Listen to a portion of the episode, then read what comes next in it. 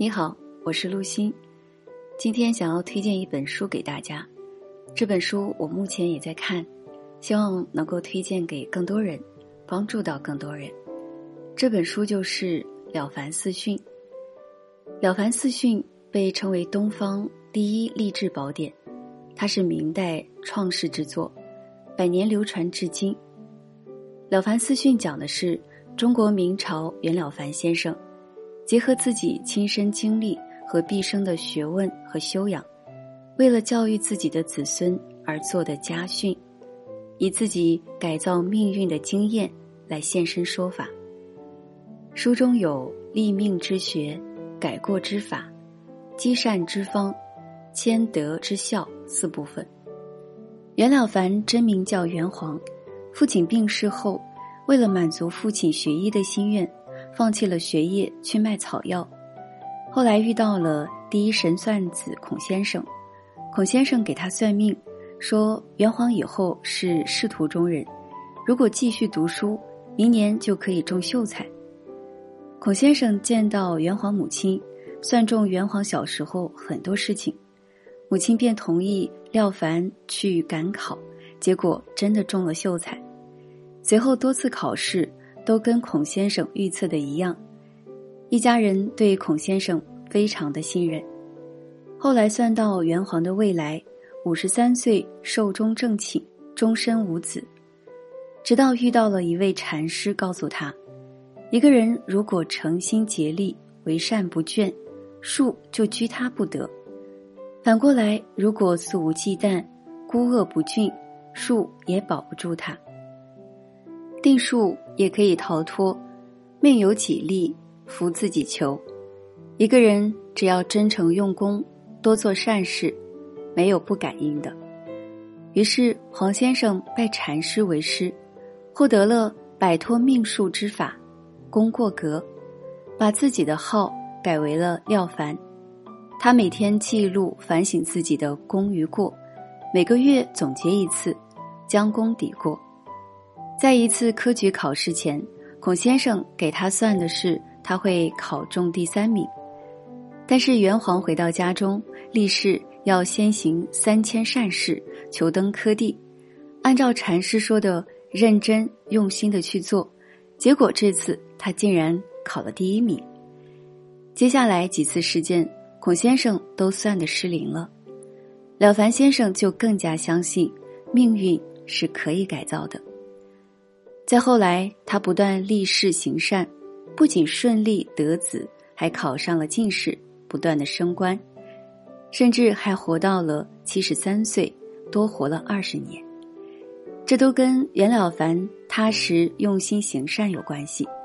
他一生做过无数善事，而且心怀人民，为民做实事，深得百姓们的爱戴。后来，他把自己的经历写下来。训诫后人。一百三十年后，一名叫曾国藩的青年，也是读了《了凡四训》后，愤然振作，精勤砥砺，终成擎天伟器。《了凡四训》就这样影响了一代一代的中国人，因此而被誉为中国三大善书之一。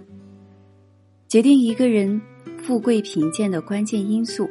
并不是风水，不是星座，不是命数，而是一个人的心。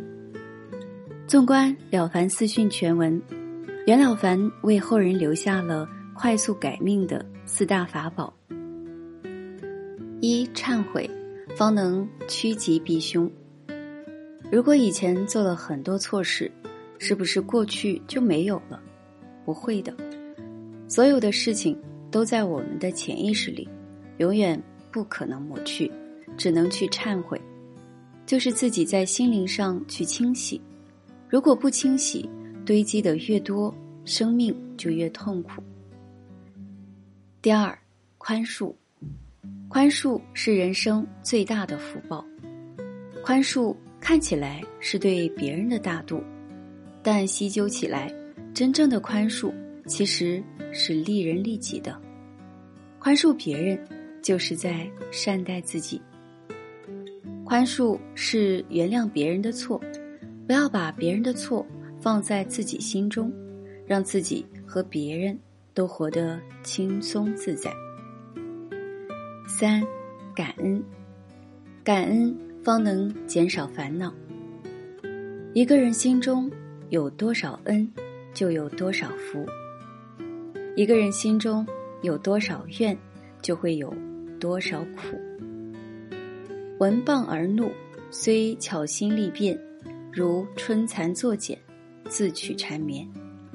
如果听到别人诽谤我，就大发雷霆，那就如同春蚕吐丝成茧一样，自己把自己束缚了。生气其实是拿着别人的错误来惩罚自己。中国有无数的圣贤经典，但从来没有哪一本。是教人批评别人的，因为在中国的文化体系里，没有自以为是和怨天尤人的学问。遇到不顺利的事情，反求自身，这是中国的传统教育，是古人的做法。对于一个反求自身的人来说，外界的诽谤虽然很多，谣言满天飞，但都变成了他历练自己的磨刀石。是成就他的东西，他不但不会生气，不会抱怨，反而会生出感恩心。因为正是这些诽谤为他提供了立誓练心的地方，他又怎么会生气呢？锦上添花易，雪中送炭难。施人恩惠，救人危机最好。处事先做人，做人贵在心。永远要记得帮助过自己的人，保持一颗感恩的心，对得起自己，也对得起别人，你的路才会越走越宽。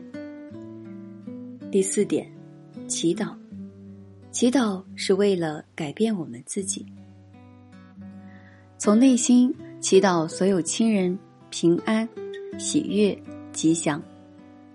当知有福没福。都是由心造的，有智慧的人知道这都是自作自受，而糊涂的人都推到别人或命运上头了。决定一个人富贵贫贱的主要因素，不是风水，不是星座，不是命数，而是一个人的心田，即你的思想、你的品德、你的行为。生命是一段程序，你怎么编写，它就会怎么运行。晚安。